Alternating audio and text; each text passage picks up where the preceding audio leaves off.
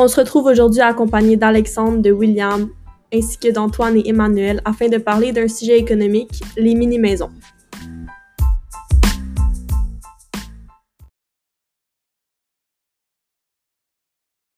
La première mini-maison construite au Québec remonte à 1995. Patrick Derry, ancien collaborateur à l'Institut économique de Montréal, est le premier à construire une mini-maison purement québécoise au Saguenay. On voit beaucoup de nouveaux développements immobiliers hors du commun prendre de l'ampleur depuis maintenant quelques années au Québec. Certains de ces développements avant-gardistes se concentrent principalement sur la construction de mini-maisons. Mais c'est quoi exactement une mini-maison?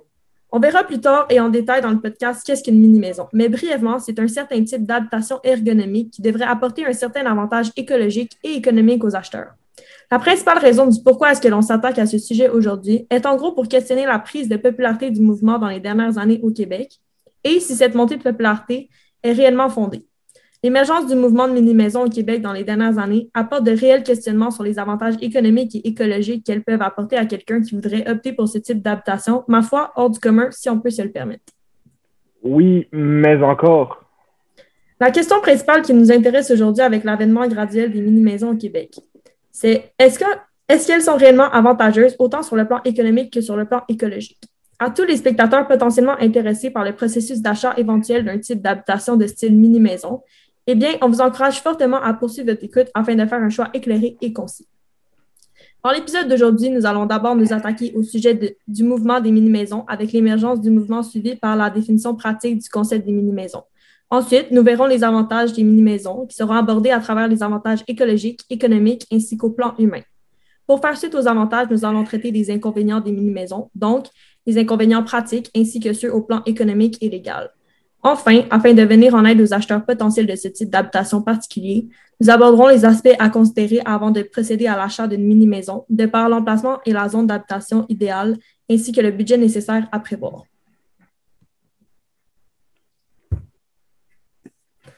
Le mouvement des mini-maisons prend de l'ampleur au Québec vers la fin des années 90 et au début des années 2000. Il fut principalement instauré afin de contrer les défis environnementaux qui ont commencé à monter en popularité au cours de ces années. Le plan écologique en ce qui a trait au développement immobilier de masse au Québec au début des années 2000 entraîne un réel enjeu environnemental nuisible. Intéressant. Je parle aussi du point de vue économique. Peux-tu expliquer? Oui, justement. En effet, les nouvelles zones résidentielles urbaines sont isolées et loin des commerces ainsi que des services essentiels. De plus, le pouvoir d'achat des ménages québécois est d'ailleurs en dépréciation constante depuis le début des années 2000 et les maisons unifamiliales ne se présentent pas comme une option attrayante pour les ménages québécois, économiquement parlant, bien sûr. Excusez-moi. tu as dit pouvoir d'achat. C'est quoi exactement? Comme vu en classe, un pouvoir d'achat constitue la quantité de biens et de services que peut se procurer un ménage selon le revenu disponible ainsi que le niveau des prix. Donc, il est possible de le calculer à l'aide du revenu disponible, qui représente les revenus de travail, par exemple, les salaires des individus qui font part à un certain ménage, ainsi que les revenus d'une propriété, s'ils en ont une. Ah, OK, OK. Mais comment on le calcule? Avec euh, l'indice des prix à la consommation? Oui, justement. Par exemple, ce type de revenu prend en considération les dividendes en plus des intérêts perçus sur la propriété. Du côté de l'évolution des prix, il est possible de les, calculer par l'entremise de l'indice des prix à la consommation, donc l'IPC, qui permet, entre deux périodes données, de faire une estimation de la variation du niveau général des prix des biens et des services consommés par les ménages dans une économie. Les prix qui évoluent à la hausse correspondent à l'inflation de l'économie. L'inflation, elle, mesure la variation moyenne des prix des biens et des services qui sont consommés par les ménages. Intéressant, intéressant. Dis-nous en plus. Alors, selon Guillaume Lessard, radio au doctorat en études urbaines à l'Institut national de la recherche scientifique, Centre Urbanisation, Culture et Société à Montréal, le mouvement des mini-maisons prend surtout de l'ampleur suite à la crise de la récession en 2008. C'est comprenable. Le monde n'en avait plus une seule. Voilà, exact. Donc, comme mentionné plus tôt, opter pour une mini-maison est un choix qui encourage un mode de vie simpliste, qui laisse une empreinte écologique minime et principalement qui est abordable. Le mouvement prend donc de la popularité et deux compagnies américaines partent le bail. Alors, on parle de Tom Bleweed Tiny House Company ainsi que Four Lights Tiny House Company, toutes deux fondées par Jay Schaefer, un pionnier, un pionnier du mouvement des mini-maisons. OK. Puis, est-ce que ça a décollé sur le coup? Bien, plusieurs ménages et communautés s'intéressent alors de plus en plus au mouvement de mini et micro-maisons et décident de prendre part à l'essor du concept en se construisant ce type d'habitation tout en le partageant sur leurs réseaux sociaux afin d'inciter d'autres ménages à opter pour ce mode de vie idéal. Ces, Ces ménages ont donc contribué à leur tour à l'émergence du mouvement de mini-maisons. OK, mais c'est quand le mouvement a-t-il vraiment pris de la popularité au Québec? c'est lors du premier festival de mini-maisons au Québec qui a lieu dans les Laurentides en 2015. Alors, les festivals qui ont lieu en 2015 et en 2016 ont permis d'apporter 13 000 personnes qui ont pris part à des conventions sur les mini-maisons, ainsi que des visites de plusieurs modèles de mini-maisons. Ces festivals ont été organisés par l'organisme à but non lucratif Habitat Multigénération, qui s'occupe de la construction de mini et de micro-maisons dans les municipalités dans les Laurentides. Depuis, le mouvement ne fait que, ne fait que prendre de l'ampleur au Québec. Bon, ben, je veux bien, là, mais concrètement, what the hell is a mini-maison? Alors, selon Gabriel Parent-Leblanc, le biologiste et détenteur d'une maîtrise en gestion de l'environnement, une habitation de type mini-maison possède une superficie de 400 à 1000 pieds carrés. Alors, on parle de 37 à 93 mètres carrés. D'abord, une mini-maison, c'est une habitation qui se distingue par sa superficie restreinte qui varie euh, pardon, excusez-moi, on en a déjà parlé. Elles sont souvent construites à l'aide de des fondations sur mesure, alors on parle ici de pilotis, de blocs ou de pieux. La mini-maison pourrait offrir une option abordable aux ménages québécois afin de contrer la croissance urbaine de masse, ainsi que répondre aux problèmes environnementaux du territoire en question. Super, continue. J'essaie, William, commence pas à me couper là. Les mini-maisons sont également de bonnes alternatives afin de diversifier l'offre d'habitation sur le marché immobilier québécois, ainsi qu'un outil optimal afin de contrer la, la densification suburbaine. En ce qui concerne les prix offerts aux acheteurs de mini-maisons, on peut constater que ceux-ci varient homogénéquement. C'est ce qui veut dire. On peut constater que les compagnies québécoises offrent leurs mini-maisons dans une tranche de 20 000 de différence, soit 70 000 pour les moins chères et autour de 90 000 pour les plus grosses mini-maisons. Donc, à qui ça s'adresse tout ça? Mais dans le fond, euh, elle se présente comme un mode de vie opportun pour les ménages qui veulent se revitaliser dans un contexte de récession. Et dans le fond, c'est quoi une récession? Donc, comme on a vu en classe, une récession, c'est d'abord et avant tout une chute notable de l'activité économique et, ampleur, et qui est d'une ampleur majeure. Donc, la récession génère un écart entre la croissance économique estimée et la croissance réelle d'une économie. Elle englobe tout ce qui touche à un ralentissement de la croissance économique. On parle donc d'une période de décroissance majeure qui dure en général plus de deux trimestres pour une certaine économie. Selon l'Organisation de coopération et de développement économique, une récession serait une période d'au moins deux ans pendant laquelle l'écart de, production cumulé atteint au moins 2% du produit intérieur brut, donc du PIB, et que le niveau de production est inférieur d'au moins 1% à la production potentielle pendant au moins une année complète. Donc, qu'est-ce qui, qu'est-ce qui est affecté par cela? Alors, les indicateurs économiques affectés par une crise de récession sont les suivants. Donc, on parle du PIB, des revenus, de la production industrielle, de l'emploi, et euh, du commerce de gros et le commerce de détail. Donc, on parle par exemple des épiceries.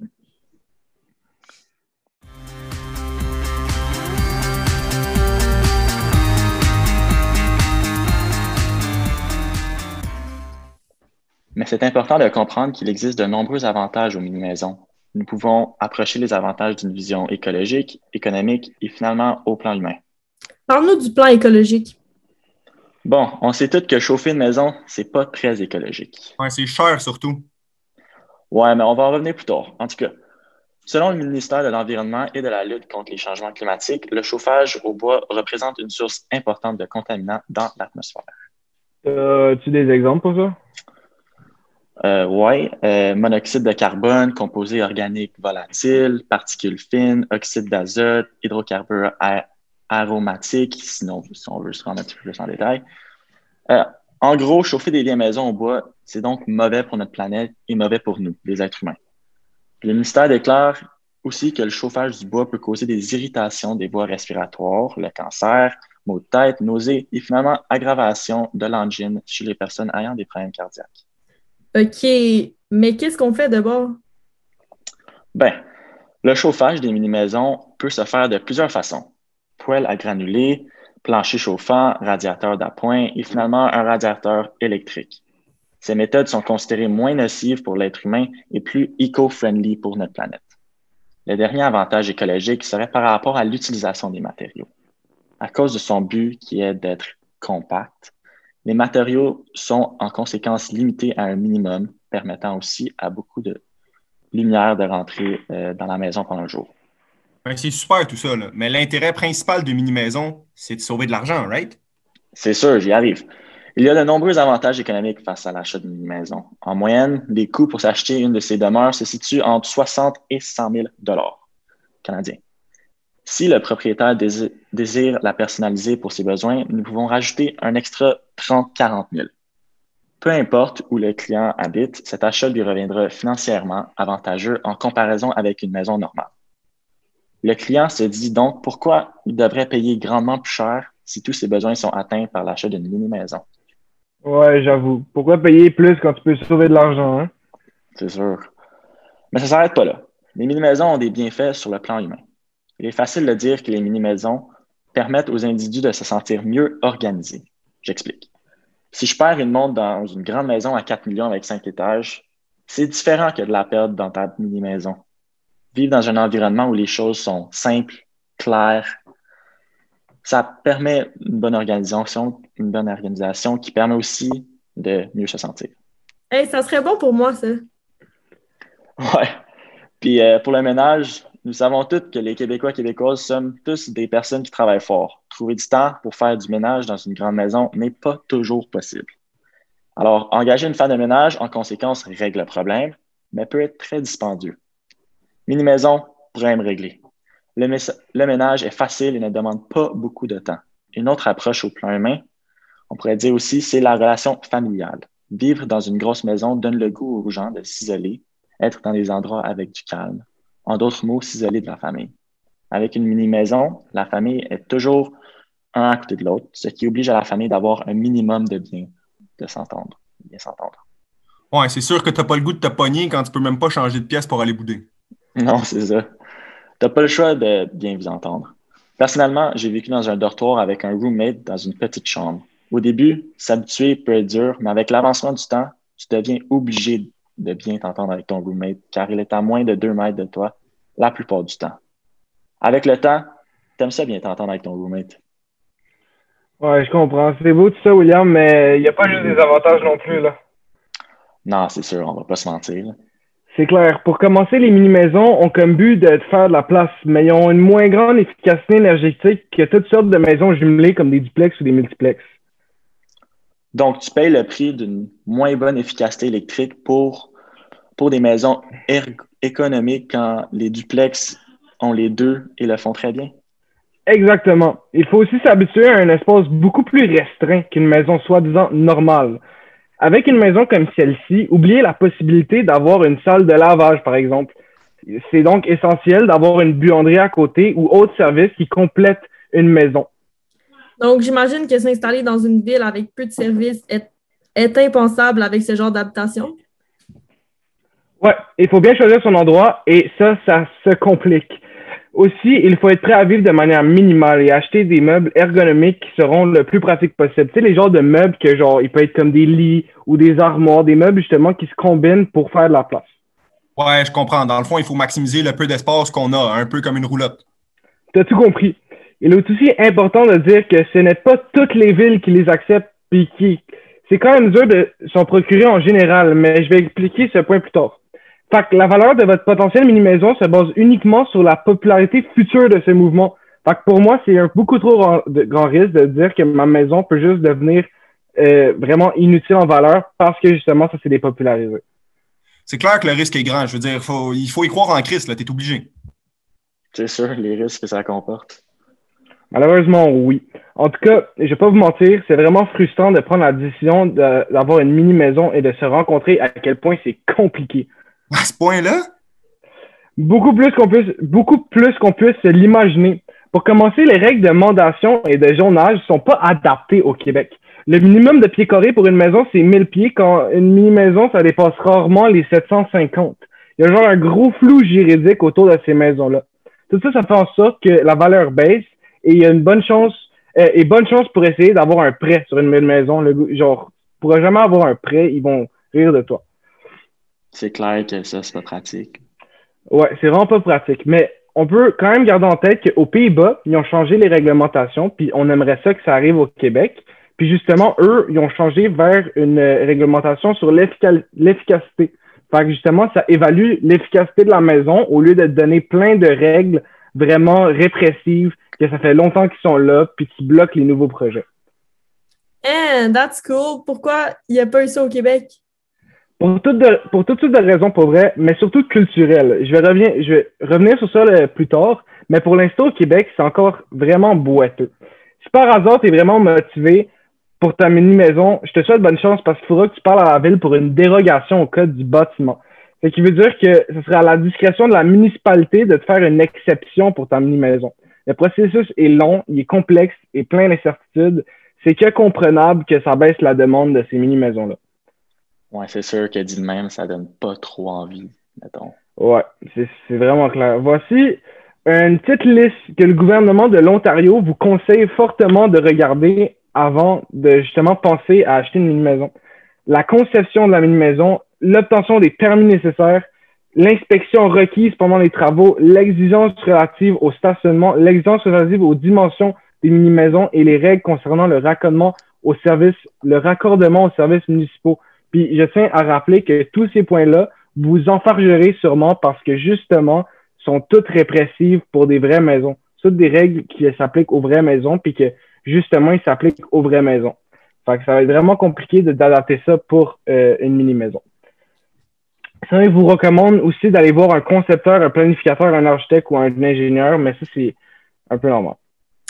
Oui, mais là, ça a l'air beaucoup d'une même, mais je suis sûre que c'est pas si pire. Je comprends ton point, mais il y a quand même encore le point culturel. Je veux dire, ça va vraiment être si pire que ça tant qu'on aura toutes ces règles répressives puis qu'on n'aura pas des règles qui avancent, OK, pour les mini-maisons. Tant qu'on aura des vieilles règles avec euh, des gouvernements qui n'aiment pas les mini-maisons, ça va rester à ce point-là. Puis, justement, là, c'est là où mon point culturel arrive. Beaucoup de villes euh, trouvent que, justement, euh, ces projets sonnent comme des discours environnementalistes radicaux sur le bord de l'anarcho-écologisme. Wow, ben c'est intense, ça. Ouais, mais une, une réputation peut vraiment être stagnante, puis cette peur-là de l'anarcho-écologiste, de ce regroupement de mini-maisons, anime euh, la crainte des parcs de mini-maisons dans les villes. Ces parcs, entre parenthèses, en guillemets, parce qu'on ne sait pas vraiment euh, en quoi ça implique, parce que c'est jamais vraiment arrivé, promettent une perte de valeur foncière des quartiers adjacents, une augmentation de la densité de la population, un manque d'intimité. À cause de la population augmentée, il y aurait plus de crimes de la congestion automobile et des quartiers dégradés. OK, OK, ça fait, ça fait super peur. Ouais, mais il faut pas oublier que ce sont seulement des suspicions et on ne sait pas le vrai, impact, euh, le vrai impact de mini-maisons sur une ville. En même temps, faut pas avoir peur d'avoir peur. C'est vrai. Mais toutes ces suspicions font en sorte que de nombreux élus et services d'urbanisme municipaux voient les maisons d'un mauvais œil. D'un mauvais œil. Cela complique la démarche réglementaire des ménages, constructeurs et promoteurs. Les propriétaires craignent aussi que la qualité des services municipaux, de même que la valeur de, leur, de leur propriété, soit affectée à la baisse, ce qui cause souvent l'attitude du pas dans ma cour. Ouais, c'est vrai que psychologiquement, c'est pas mal une option sécuritaire. Je veux dire, malheureusement, pas les mini-maisons. Ouais, c'est clair. Pour finir, les annonces de mini-maisons des États-Unis sont beaucoup publicisées et écrasent les bons producteurs québécois qu'on n'entend vraiment pas souvent parler. Pas mal la petite cerise, la petite cerise sur le gâteau, ça. Mais ouais, ça aide vraiment peu. Ouais, c'est clair. une minute, là. Faut comprendre que, juridiquement parlant, une mini-maison, c'est pas super simple. Je veux dire, c'est assez nouveau, c'est difficile à régir, c'est complètement à l'opposé des propriétés traditionnelles. Je comprends. Mais là, il faut prendre un peu de recul. Il y a deux types de mini-maisons, donc deux types de démarches administratives. On a les mini-maisons dites fixes, et donc qui sont des maisons bien normales avec de la plomberie, des conduits électriques, un panneau de contrôle, un chauffe-eau, un transformateur, etc., etc. Bref, tout ce qu'il y a dans une vraie maison. Au fond, c'est la même chose qu'une maison normale, mais en plus petit? Oui, c'est juste la proportion des pièces qui est plus petite. Voilà, merci Antoine. Ces mini-maisons sont assez simples au niveau de la loi puisque le processus de construction est le même qu'une maison normale faut acheter un terrain sur lequel nous avons le droit de construire, donc qui n'est pas dans une zone inondable ou protégée. On effectue ensuite la paperasse nécessaire afin d'obtenir un permis de construire. On respecte les dimensions qu'Antoine nous a expliquées un petit peu plus haut. On engage un contracteur qui construit la maison et c'est à peu près tout. Pas bien compliqué. Non, c'est ça. Par contre, ce n'est pas ce type de mini-maison qui est le plus populaire dans le monde, loin de là même. Les gens préfèrent largement les mini-maisons dites mobiles qui sont montées sur des châssis de remorque. C'est la même affaire qu'une roulotte? Oui, mais le problème avec ce genre d'habitation elle fait que vous n'avez pas de terrain à proprement parler où vous installer. Vous n'avez pas acheté un terrain, vous avez acheté une maison mobile. Et non, la loi ne vous permet pas de squatter des stationnements ou des terres publiques comme les terres de la couronne. Comme toute personne, Vous devez payer des taxes sur votre propriété, chose qui est compliquée quand vous n'avez pas de terrain à votre nom. De plus, une mini-maison que l'on remorque ne peut pas être de n'importe quelle grosseur. Elle doit respecter les lois canadiennes sur la taille des remorques. Elle doit donc ne pas dépasser une certaine largeur et hauteur. Ces largeurs et hauteurs sont 14 pieds de hauteur par 9 pieds de large. Ça fait combien en mètres tout ça? Euh, c'est à peu près, mettons, 4 mètres par 3 mètres. Ouais, ouais, mettons quelque chose de même.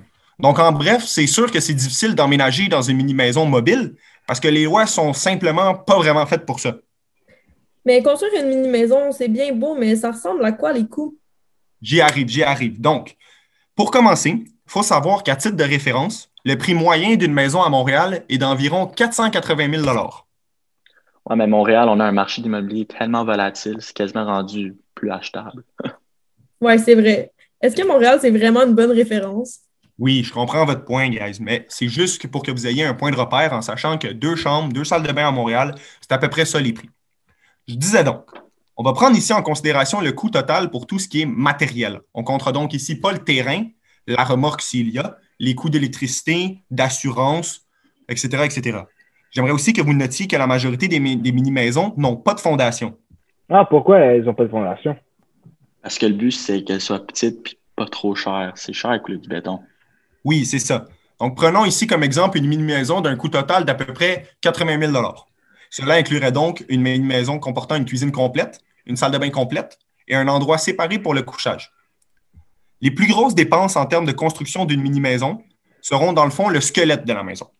Donc, là, tous les chiffres que je vais vous dire sont assez approximatifs. Mais bon, allons-y.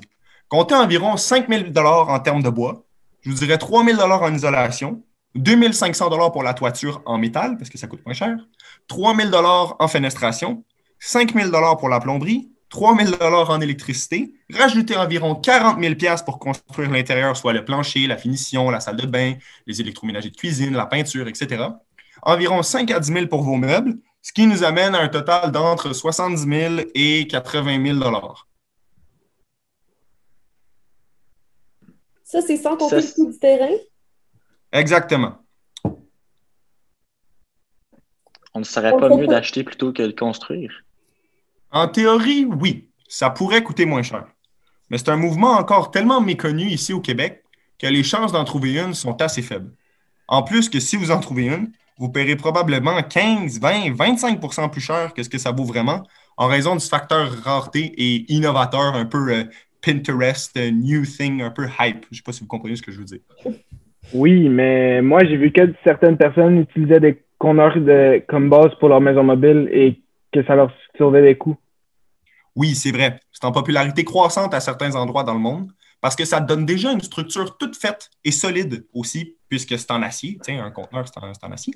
Mais le seul problème, c'est que premièrement, ben, c'est pas super beau visuellement un conteneur, on s'entend. Et la toiture cause des problèmes au Québec à cause de la neige. Je comprends pas, la neige ferait rouiller le métal? Non, ben oui, un peu, mais là n'est pas le problème. Le problème, c'est au niveau de la structure. Comme je vous ai dit, un conteneur, c'est très solide, mais seulement dans les coins, parce que c'est comme ça qu'ils sont chargés sur les bateaux. Le toit d'un conteneur en tant que tel ne serait pas capable de résister à 5 pieds de neige en plein mois de février. Il plierait, il s'affaisserait. Il faut donc construire un autre toit par-dessus le toit du conteneur, ce qui s'avère quand même assez coûteux, et on perd à ce moment-là l'intérêt du facteur économe du conteneur. Wow, c'est dommage quand même. Oui, vraiment. Ouais. Bon, ben, le temps file rapidement, hein, mine de rien. Donc, qu'est-ce qu'on aura appris aujourd'hui? À toi de nous le dire. Yes. Donc, euh, Emmanuel nous aura d'abord informé sur le nouveau mouvement des mini-maisons, qui, mine de rien, fait, a fait quand même euh, 20 ans minimum, de sa création à son état actuel. Elle nous aura également fait le point sur les caractéristiques qui font qu'une demeure se classe comme étant une vraie mini-maison. C'est bien cela? Ouais, c'est exact. Yes, très bien. Donc, notre collègue William nous aura ensuite fait part des nombreux avantages que comporte l'achat ou l'emménagement dans une mini-maison, soit ceux au plan écologique, notamment les économies d'eau et d'électricité, les avantages économiques, mais également les avantages au plan humain, le pourquoi du comment du bonheur derrière ce nouveau mode de vie. C'est bien résumé, oui. Enfin, M. Antoine nous aura ramené à la réalité en nous expliquant les côtés négatifs d'habiter une mini-maison, soit ceux côté pratique, mais également au plan du zonage et de la loi. Oui, monsieur.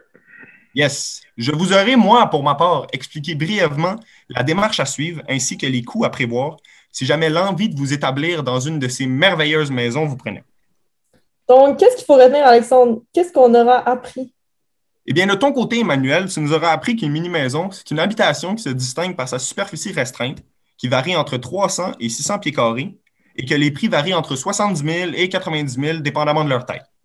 William, toi, tu nous auras enseigné un aspect méconnu, mais primordial, soit le fait que les mini-maisons sont plus éco-friendly et permettent de mieux se sentir et donc de mieux organiser son quotidien. Toi, Antoine, de ton côté, tu auras déchiffré et simplifié les textes de loi mentionnant que l'implantation d'une mini-maison se voit difficile au plan juridique en raison que les lois autour des mini-maisons sont floues et arriérées dans la majorité des pays développés où le mouvement est populaire. Oui, c'est quelque chose que peu de gens savent et qu'ils finissent malheureusement par réaliser trop tard dans le processus d'emménagement dans une mini-maison. Oui, tu as bien raison et c'est bien dommage. Enfin, je crois vous avoir appris pour ma part qu'il est important de bien planifier son budget pour sa mini-maison et que les solutions simples et faciles, entre guillemets, telles que les conteneurs, ne sont pas toujours des solutions idéales avec notre climat québécois pour le moindre euh, capricieux. Capricieux, c'est le moindre qu'on peut dire. Ça, c'est sûr. Chers auditeurs, c'est ce qui termine notre segment sur les mini-maisons. Merci à vous, chers camarades, d'avoir participé à cette émission. J'ai bien apprécié votre présence. Et qui sait, peut-être avons-nous ici le début d'un mouvement qui pourrait résoudre l'inévitable problème de surpopulation auquel l'humanité est définitivement destinée à faire face. Merci à tous de vous être branchés. On se retrouve très bientôt.